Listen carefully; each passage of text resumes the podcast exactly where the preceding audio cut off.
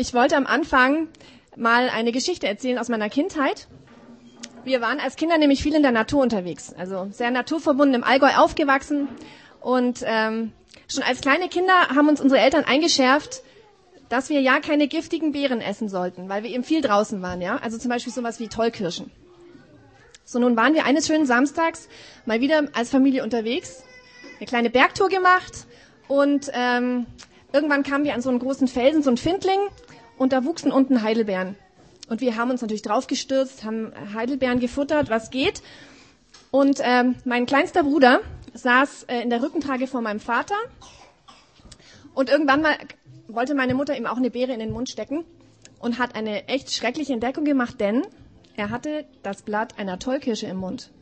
Denn oben am Felsen wuchs eine Tollkirsche und die hatten wir vor lauter Heidelbeeren unten nicht entdeckt. Und während wir unten halt die Beeren gepflückt haben, hatte er oben einmal reingegrapscht und halt was rausgezogen und sich in den Mund gesteckt. Ihr könnt euch bestimmt die Panik vorstellen, die uns da überkam, ja. Wir sind, ich weiß noch wie heute, wie wir da zurückgerannt sind zu diesem Auto, zum Arzt gefahren sind.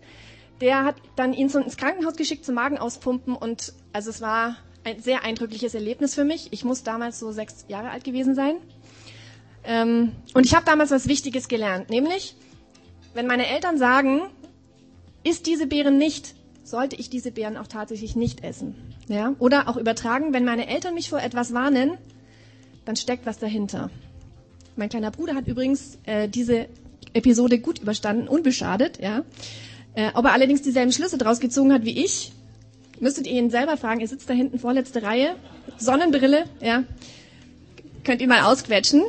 Ja, also so lernen wir als Kinder oder Teenager und überhaupt als Menschen, ja. Wir sehen was, wir erleben was, es passiert irgendwas und wir beobachten und passen unser Verhalten an.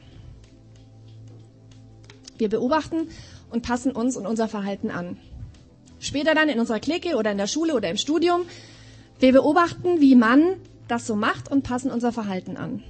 Auch in der Nachbarschaft oder im Job Gerade wenn wir irgendwo neu sind, noch unsicher sind, beobachten wir genau, wie die anderen was machen und passen uns an. Da ich Lehrerin bin, ähm, kann ich mir an dieser Stelle einen Exkurs zum Thema Lerntheorie nicht verkneifen. Denn in der sogenannten kognitivistischen Lerntheorie wird genau das bestätigt, dass der Mensch durch Einsicht lernt, ja, durch Verstehen und Nachvollziehen. Es geht um die Auseinandersetzung mit einem Lerninhalt oder mit einem Erlebnis. Ja, du setzt dich damit auseinander und erwirbst dann Methoden und Fähigkeiten, um Probleme, die in zukünftig auf dich zukommen, zu, äh, äh, zu lösen. Ich merke da hinten die, die Lehrer tuscheln, ja. genau. Also so ist es in der kognitivistischen Lerntheorie, wird es so erklärt. Und so lernen wir. Und in der Regel sind wir auch richtig gut darin. Aber dann, eines Tages, quasi aus dem Nichts, sagen oder tun wir vielleicht eines der dümmsten Dinge, die man nur sagen oder tun kann gegen all das, was wir gelernt haben. Und wenn sowas geschieht, dann denken wir, wie konnte mir sowas passieren? Und die Leute, die uns kennen, fragen dann auch, sowas aus deinem Mund? Das hätte ich jetzt von dir nicht gedacht. Ja, und wir denken, Mann, so denke ich doch gar nicht, so bin ich doch gar nicht, so will ich gar nicht sein. So denke und fühle ich doch eigentlich gar nicht.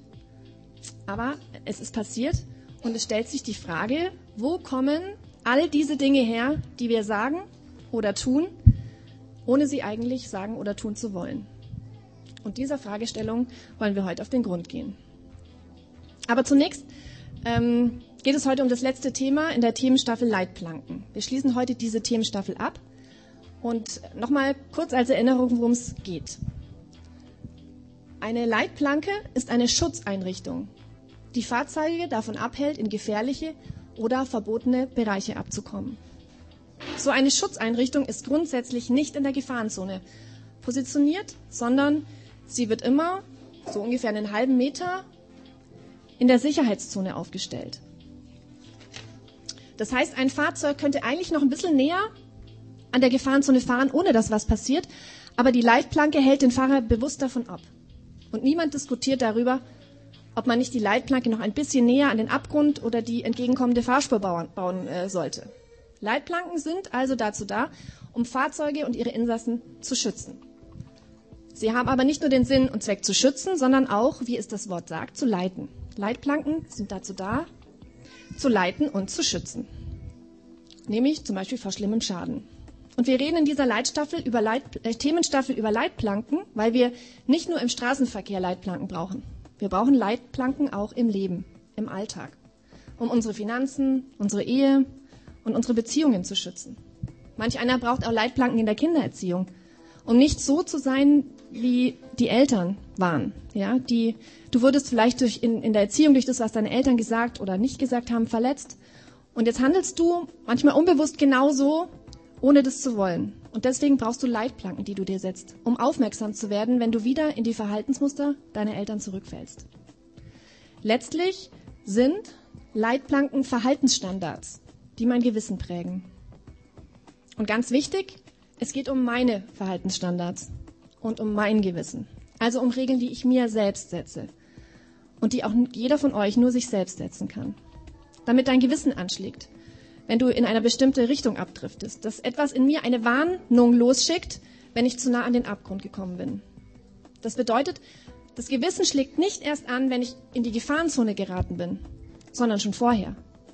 Denn Leitplanken stehen in der Sicherheitszone. Es geht darum, dass mein Gewissen anschlägt, bevor ich mich und andere verletze. Und heute geht es um die wichtigste Leitplanke, die wir uns setzen müssen. Es geht darum, wie du dein Herz schützt.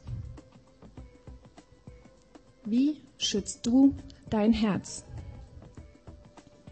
Wir schauen uns dazu einen Satz von Salomo an. Salomo galt in der frühen Antike als der weiseste Mensch. Bis heute glauben Menschen, dass Salomo der weiseste Mensch aller Zeiten war. Denn bis heute sind viele weise Sprüche und Aussagen von ihm erhalten. Er hat zum Beispiel das Buch der Sprüche, das Buch der, äh, der Predig, des Predigers und das Hohelied der Liebe geschrieben. Diese finden sich bis heute in der hebräischen Bibel und auch in der christlichen Bibel. Und in diesen drei Schriftstücken, die bis heute erhalten sind, hat Salomo nahe über alles geschrieben, nahezu über alles geschrieben. Er schrieb über Geld, über Beziehungen, Arbeit, die Zukunft, was nach dem Tod kommt, über die Sinnlosigkeit des Lebens, aber auch, woher wir Hoffnung bekommen können. Und in dem Buch der Sprüche sagt er an einer Stelle, von all dem, was ich geschrieben habe, ja, ich meine, er hat drei dicke Wälzer verfasst, und von all dem, was ich geschrieben habe, ist der folgende Satz der allerwichtigste. Das heißt, wenn es eine Sache gibt, die du dir merken musst, auch wenn du alles, alles andere vergisst, dann ist es dieses eine. Vor allem aber behüte dein Herz. Schütze dein Herz. Beschütze dein Herz. Das ist das Wichtigste vor allem anderen. Aber warum? Denn dein Herz beeinflusst dein ganzes Leben. Was ist, wenn das stimmt? Und das ist ja gar kein religiöser Gedanke an sich. Was ist, wenn alles, was wir tun, aus unserem Innersten kommt? Wenn das so ist, ist es dann nicht super, super wichtig, das in uns drin zu schützen, von dem letztlich alles, alles, was wir nach außen tun, herkommt? Aber wäre es dann nicht wichtig zu wissen, wie sieht es denn aus, sein Herz zu schützen? Tausend Jahre nach Salomo hat Jesus gelebt. Und Jesus hat einmal etwas zu diesem Thema gesagt. Eigentlich ging es dabei um bestimmte kultische Reinheitsvorschriften. Jesus war ja als Jude geboren und die Juden damals und heute haben bestimmte Vorschriften, um sich zum Beispiel beim Essen nicht zu verunreinigen. Ja? Also man musste sich ähm, vor dem Essen nach einem bestimmten Ritual die Hände waschen, um nicht als vor Gott unrein zu gelten. Und man durfte auch bestimmte Dinge gar nicht essen. So kennen wir das ja bis heute von Juden oder auch von Muslimen, dass sie zum Beispiel kein Schweinefleisch essen, um nicht vor Gott als unrein zu äh, gelten und damit die Beziehung zu Gott zu stören. Und in diesem Zusammenhang wird Folgendes über Jesus berichtet. Jesus rief die Menschenmenge zu sich. Hört, was ich euch sage und begreift doch. Nicht, was ein Mensch zu sich nimmt, macht ihn unrein. Wie gesagt, es ging dabei um, um Reinheitsvorschriften, auf die Jesus hier einging, dass man sich zum Beispiel, dass man zum Beispiel bestimmte Lebensmittel verunreinigte und dadurch auch sich selbst verunreinigte, wenn man sich vor dem Essen nicht rituell die Hände gewaschen hatte. Oder wenn man bestimmte unreine Lebensmittel gegessen hatte. Und Jesus sagt hier, das stimmt nicht. Das, was du isst, egal was es ist und egal wer es vorher berührt hat, es macht dich nicht unrein. Das war übrigens für die Menschen damals eine absolut neue Idee. Eine von Jesus neuen Ideen. Jesus hat immer und immer wieder Dinge gesagt, die die anders und neu waren, ja, Dinge, die das, was die Leute geglaubt haben und gelebt haben, hinterfragt hat. Und er hat das gemacht, um darauf aufmerksam zu machen, dass mit ihm etwas Neues angefangen hat, dass eine neue Ära mit ihm beginnt. Und so war es auch hier. Die Gesetze aus dem Alten Testament, der Bibel der Juden, waren hauptsächlich dazu da, damit Menschen kultisch rein sein konnten. Es ging immer um die Frage, die sich mit der Beziehung zu Gott nach oben vertikal beschäftigt hat. Was muss ich tun oder lassen, damit Gott zufrieden mit mir ist? Ist Gott zufrieden? Ist Gott zufrieden mit mir? Ist Gott zufrieden mit dem, was ich tue? Es ging immer um den Blick nach oben zu Gott. Und Jesus sagt dazu, diese Zeit mit dem Blick nach oben kommt zu seinem Ende. Denn was du in deinen Mund nimmst, um es zu essen, das macht dich nicht länger unrein für die Beziehung zu Gott, sondern das, was er von sich gibt, macht den Menschen unrein, unrein vor Gott. Und das war krass damals, als Jesus das gesagt hat. Die Leute müssen sich gefragt haben, warte, warte, das, was in mir drin ist und dann rauskommt, macht mich unrein? Aber das sind doch nur meine Worte. Meinst du, Jesus, im Ernst, dass Gott sich mehr um meine Worte kümmert, die meine Mitmenschen betreffen, als um meine Tate und Taten und Worte, die ich direkt an Gott wende? Dass Gott mehr auf das schaut, was ich sage, als zum Beispiel auf das, was ich esse oder opfere? Das war total neu damals. Dieser Vortrag von Jesus war übrigens damit beendet. Er zog sich mit seinen Jüngern zurück. Und dabei kam er mit ihnen über das ins Gespräch, was er eben vor der großen Menschenmenge vor, vorgetragen hatte. Und in diesem Gespräch fragte einer der Schüler, der Petrus, Jesus, also ich habe da noch mal eine Frage zu deiner Aussage von eben. Also ich habe das schon verstanden, nur die anderen tun sich noch etwas schwer damit. Also, also mir ist schon das alles klar, aber würdest du das bitte noch mal für die anderen erklären, damit die auch kapieren, worum es geht? Denn wenn ich das richtig verstanden habe, dann ist es ja ein krass revolutionärer Gedanke. Und ich denke, Jesus hat an der Stelle etwas geschmunzelt und im Spaß sagte er dann, selbst ihr habt es immer noch nicht begriffen? Wisst ihr denn nicht, dass alles, was ein Mensch zu sich nimmt, zuerst in den Magen kommt und dann ausgeschieden wird? Das war natürlich eine rhetorische Frage. Denn was wir essen, nehmen wir mit dem Mund auf, dann wandert es durch den Verdauungstrakt und wird anschließend ausgeschieden. Ja, also natürlich wusste das damals auch schon jeder. Jesus nimmt die Schüler also hier ein bisschen auf die Schippe. Aber dann wird er todernst. Aber die Worte, die ein Mensch von sich gibt, kommen aus seinem Herzen. Die kommen aus unserem Innersten. Und nur sie lassen ihn unrein werden. Und nur sie lassen ihn unrein werden. Diese Dinge sind es, die uns unrein machen. Die Dinge, die die Beziehung zu Gott schwierig machen, sind nicht die Dinge, die als Lebensmittel in den Mund gehen, sondern sind die Dinge, die aus unserem Mund rauskommen. Die Worte, die die Menschen treffen, die Gott liebt. Denn Worte, die Menschen beleidigen und verletzen, beleidigen und verletzen immer auch Gott, weil er die Menschen liebt. So einleuchtend, wie das jetzt vielleicht für uns ist, so neu war das damals. Das war so ziemlich die komplette Umkehrung dessen, was die Menschen damals gelernt hatten. Denn damals war die Priorität Nummer eins, mach Gott zufrieden und glücklich. Mach ihn glücklich durch das, was du tust oder sein lässt. Und wenn das den anderen Menschen nicht passt, egal, ist ihr Problem. Es geht erst einmal darum, Gott zufriedenzustellen. So haben die Menschen damals gedacht. Und dann sagt Jesus das hier. Und dafür sollten wir uns jetzt warm anziehen. Und wenn du jetzt gerade so am Tagträumen bist, ein bisschen in Gedanken abschweifst, ja, dann solltest du jetzt gut zuhören, denn was Jesus jetzt sagt, ist wirklich unglaublich wichtig. Denn aus dem Herzen kommen die bösen Gedanken wie Mord, Ehebruch, sexuelle Zügellosigkeit, Diebstahl, Lüge und Verleumdung. Das sind alles Dinge, die wir tun. Und Jesus sagt, aus unserem Herzen kommen all diese Dinge. Und die machen uns unrein, weil sie Menschen verletzen. Und wenn sie Menschen verletzen, verletzen sie auch Gott, weil er die Menschen liebt. Jeden Menschen. Und wenn sie Menschen beleidigen, dann beleidigen sie Gott, weil Gott die Menschen liebt. Und wenn das, was ich tue, anderen Menschen Böses zufügt, dann füge ich damit Gott Böses zu. Immer. Es geht also nicht um das, was in den Mund hineingeht, sondern um Worte, die aus unserem Mund herauskommen. Und wie sie die anderen Menschen treffen. Denn durch sie wird der Mensch vor Gott unrein. Nicht dadurch, dass man mit ungewaschenen Händen ist. Das ist es, was Gott zornig macht. Andere Menschen falsch zu behandeln. Das bringt dich in einen Konflikt mit Gott. Nicht irgendwelche Reinheitsvorschriften zu brechen. Brechen. Nicht mit kultisch ungereinigten Händen zu essen. Wie gesagt, das war damals absolut, absolut neu. Das stand im Widerspruch zu dem, wie die Juden ihre Bibel verstanden und was damals gelehrt wurde. Und für uns heute bedeutet das doch, wenn das, was aus unserem Herzen kommt, die Beziehung zu Gott und zu anderen Menschen schwierig machen kann, müssten wir dann nicht unser Herz schützen? Letztlich sagt Jesus ja, wenn wir das mal kurz zusammenfassen, unser Verhalten wird letztendlich das widerspiegeln, was in unserem Herzen ist. Und was wir im Herzen tragen, wird sich in unseren Taten zeigen. Und unsere Taten spiegeln wieder, was in unserem Herzen ist. Und was wir im Herzen tragen, wird sich in unseren Taten zeigen. Und so weiter und so weiter.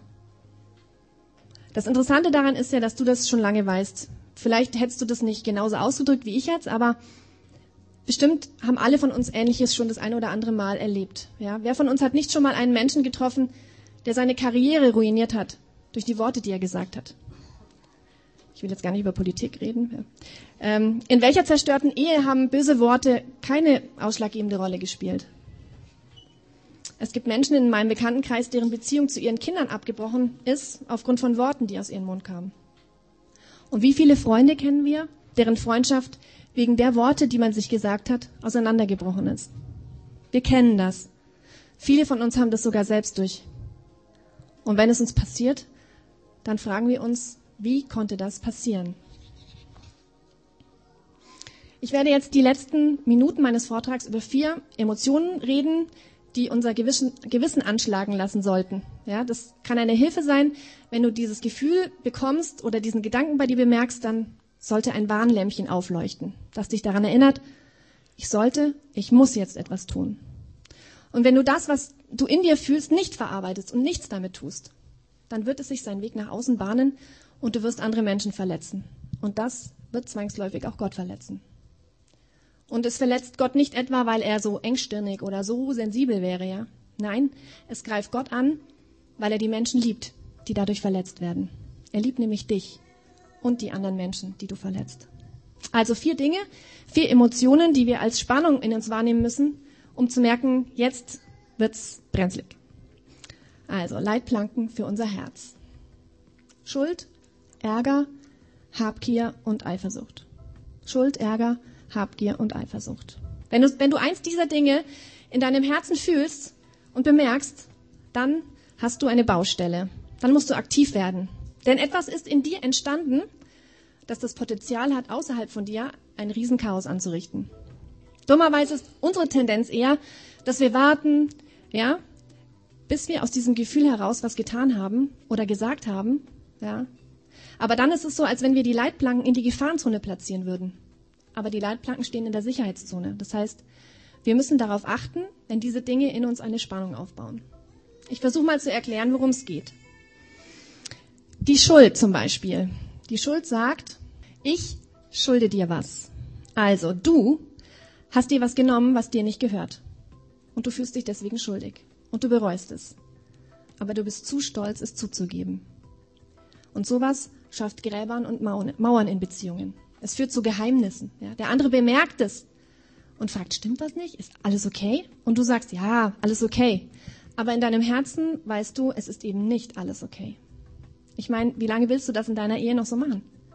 Irgendwann wird es eure Ehe zerreißen, weil sich etwas in eure Beziehung einschleicht, das euch kaputt macht. Oder der Ärger. Der sagt, du schuldest mir was. Du hast mich verletzt. Du hast mir etwas weggenommen, was mir gehört hat. Und entweder gibst es mir zurück oder ich zahle es dir heim. Und das Problem mit dem Ärger ist, der Ärger ist ansteckend. Ärger, Zoll und Groll, Zorn und Groll verbreiten sich in unseren Beziehungen. Ja, als Kind oder in der letzten Ehe oder der letzten Beziehung, so wie er oder sie dich verlassen hat oder wie du es rausgefunden hast, das hat dich verletzt. Und du trägst diese Verletzung und den Ärger darüber mit dir herum. Und das frisst dich innerlich auf. Dieser Ärger. Du schuldest mir das und das. Und bevor du es mir nicht zurückgibst, halte ich es dir vor. Und ich halte es jedem vor, der mich an dich erinnert. Und selbst lange nachdem du mein Leben verlassen hast, werde ich andere als Geiseln dafür nehmen, was du mir angetan hast. Die Habgier, die sagt, Ich schulde mir was. Ende Juni hat Klaus in seiner Predigt zum Thema Falschgeld erklärt, dass Habgier die Annahme ist, dass alles für mich und meinen Konsum da ist. Habgier kann ganz unterschiedliche Gesichter haben. Ich weiß ja, dass geflüchtete Menschen Hilfe und eigentlich Freunde bräuchten, damit sie in Deutschland integriert und ein, sich integrieren können und ein neues Zuhause finden können. Ich weiß ja, dass Kinder in Uganda auf der Straße leben, weil ihre Eltern wie die Fliegen an AIDS sterben und dass sie keine Zukunft haben. Es sei denn, jemand würde in Deutschland eine Patenschaft übernehmen. Ich weiß ja, die Kirche braucht Geld, um ihre Arbeit zu machen. Oder ja, die Kollegen auf der Arbeit sammeln Geld für ein soziales Projekt. Und ja, ich bin auch irgendwie berührt. Absolut, ja. Aber dieses Wissen berührt nicht meinen Geldbeutel und auch nicht meine Hände und Füße. Man, ich habe dann so Mitleid, ja, und rede darüber. Aber das Mitleid geht nicht so weit, dass ich jemandem, der hier fremd ist, ein guter Freund werde. Oder dass ich eine Patenschaft für ein Kind in Afrika übernehme. Oder dass ich einen Dauerauftrag auf meinem Konto einrichte. Oder dass ich mich an der Sammlung auf der Arbeit großzügig beteilige. Denn ich schulde ja mir etwas. Und das Elend, jawohl, das ist herzzerreißend, aber wenn es darum geht, meine Zeit und mein Geld zu opfern, dann bin ich blockiert, denn dann müsste ich ja selbst verzichten. Oder eine andere Sache, an der Habgier deutlich wird. Wenn deine Familienmitglieder den Eindruck haben, sie müssten mit deinem Besitz konkurrieren. Also, wenn das Auto zum Beispiel wichtiger wird als deine, dein Sohn oder deine Tochter, ja, also nicht an die Scheiben fassen, keine Kekse im Auto, keine Krümel, ja. Oder die Dinge, wo du sagst, fass das nicht an, oder das neue iPad, das bekommst du nicht, ja, also, oder wenn du irgendwas hast, was du weder deinem Partner, noch deinem besten Freund, noch deinen Kindern ausleihen würdest, weil es dir zu wichtig ist, dann hast du ein Habgierproblem. Wenn Gegenstände wichtiger werden als Menschen, dann muss ein Warnlämpchen aufleuchten. Dann knallst du an die Leitplanke und dann musst du was tun. Oder willst du ernsthaft eines Tages deinen Kindern etwas vererben, mit dem sie zu deinen Lebzeiten konkurrieren mussten? Sie werden es verkaufen. Für wenig Geld weil es ihnen nicht wichtig ist und weil sie es schnellstmöglich loswerden wollen. Oder die Eifersucht. Die Eifersucht sagt, jetzt bin ich weit, das Leben schuldet mir was. Das Leben schuldet mir was. Denn irgendjemand hat etwas bekommen, was eigentlich mir zusteht. Ich hatte mich beworben, aber ich bin nicht berücksichtigt worden und ein anderer hat den Zuschlag bekommen. Das Leben schuldet mir diesen Job. Und jetzt magst du die Kollegin nicht mehr und das lässt du sie spüren. Und wisst ihr, was dann noch in uns passiert? Und das ist eigentlich das Schlimmste, das Übelste, was in menschlichen Beziehungen passieren kann. Du fängst an, dich heimlich über das Versagen oder die Fehler des anderen zu freuen. Und diese Schadenfreude befriedigt dich. Gibt es etwas Schlimmeres als das? Und wenn du das kennst, dann sollten die Alarmglocken in deinem Gewissen schrillen. Denn diese Schadenfreude wird sich ihren Weg von deinem Herzen nach außen bahnen. Wenn du eins dieser vier Dinge, dieser vier Gefühle in, an dir siehst, fühlst oder bemerkst, dann musst du was tun. Übrigens auch, wenn es andere bemerken und es dir durch die Blume oder auch direkt sagen. An der Stelle ein kurzer Hinweis. Wenn du kein Christ bist, also nicht an Jesus glaubst, habe ich kein Recht, dir irgendwas vorzuschreiben. Und auch wenn das, was Jesus gesagt hat, eigentlich ganz nett ist, gilt es logischerweise nicht für dich. Ja? Und falls du bei dem, was ich jetzt gleich noch weiter sage, so innerlich so einen erhobenen Zeigefinger von mir in deinem Kopf äh, siehst, ja, und den Eindruck hast, ich will dich zu irgendwas drängen, dann ist es nicht so gemeint. Wir vom Projekt X versuchen immer wieder zu erklären, wie unser Leben besser funktionieren kann, was uns hilft, mit unserem Leben besser klarzukommen. Ja?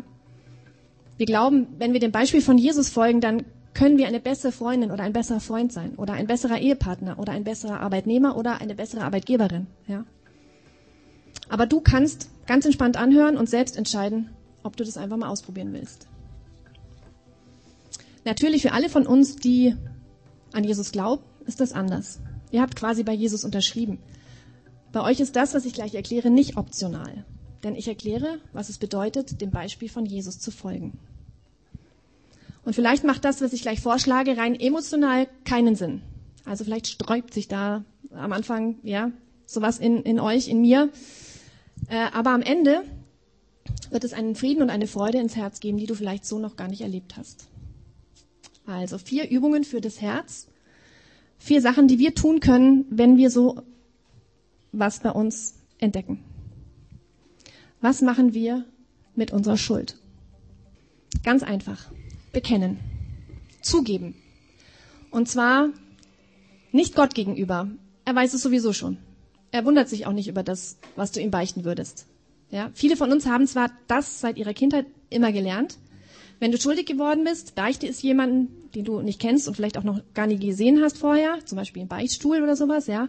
Oder beichte es einfach Gott. Aber ein Bekennen, das uns heilt und uns hilft, Schuld wirklich loszuwerden, hat etwas mit den Menschen zu tun, an denen du schuldig geworden bist und an denen ich schuldig geworden bin. Und natürlich, das kann deinen Ruf schädigen. So sind Leitplanken. Wenn man draufknallt, ja, da entsteht ein Schaden. Aber es ist ein minimaler Schaden.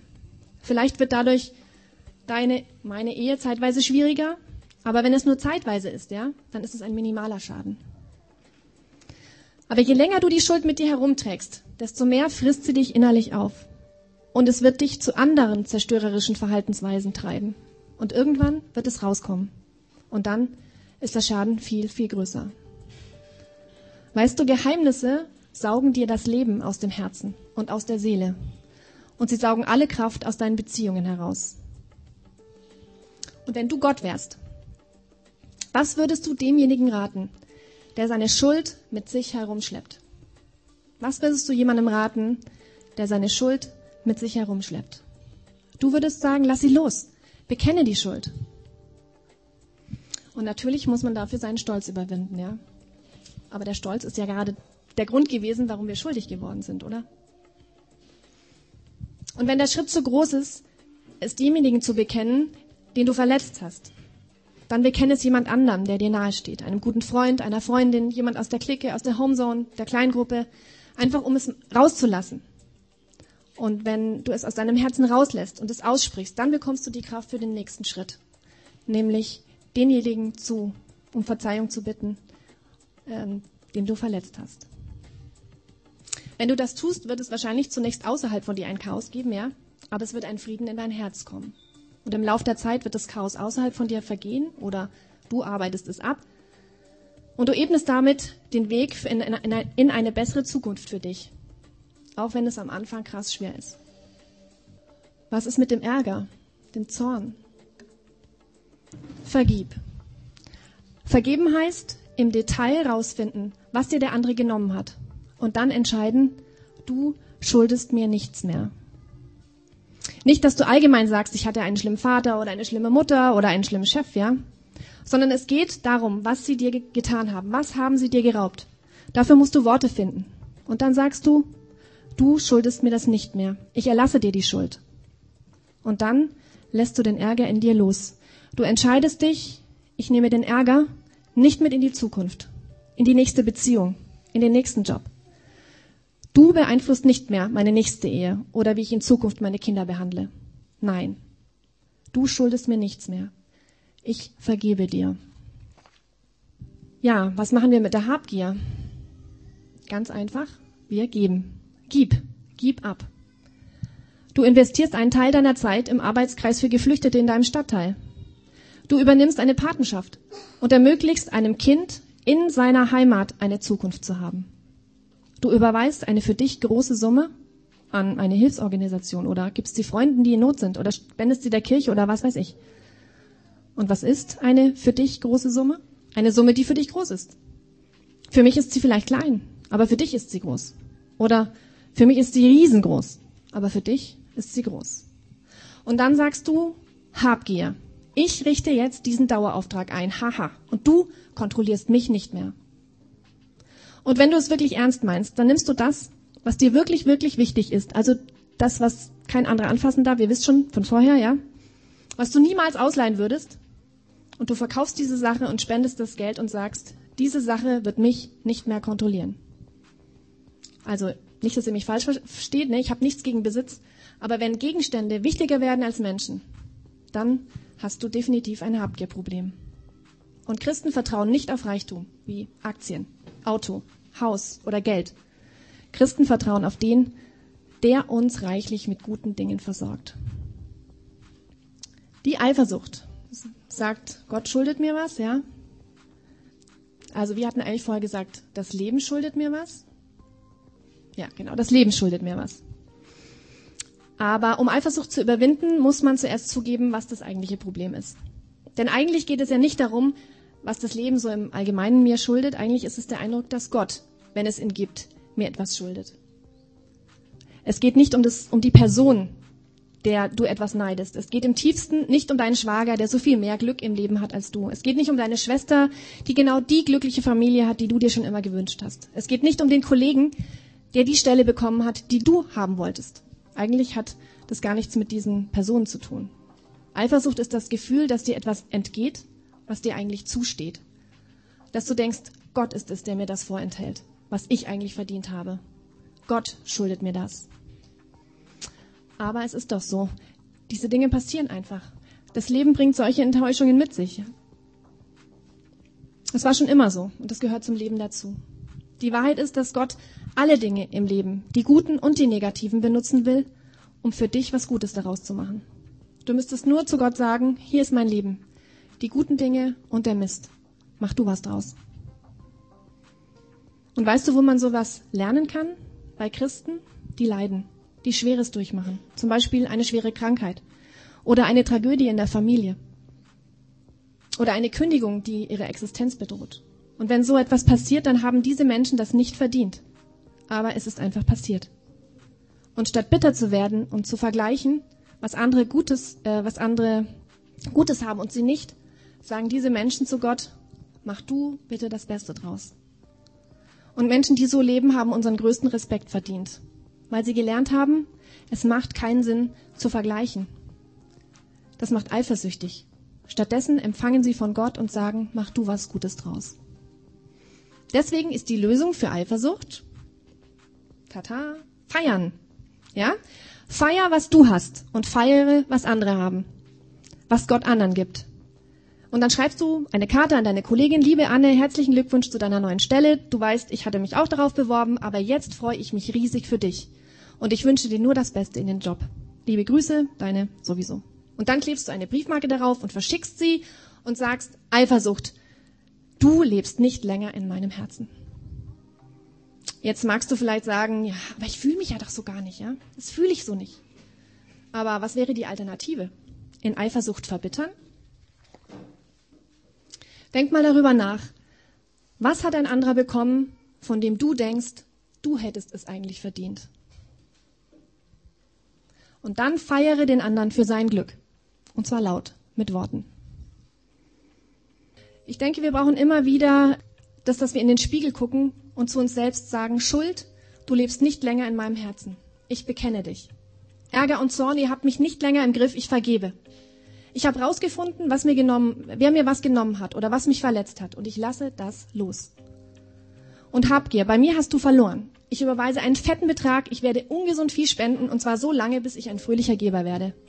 Viele meinen ja, sie müssen mit dem Abgeben so lange warten, bis sie das fröhlich tun. Ja? Aber wenn du darauf wartest, dann wartest du auf den St. Nimmerleinstag.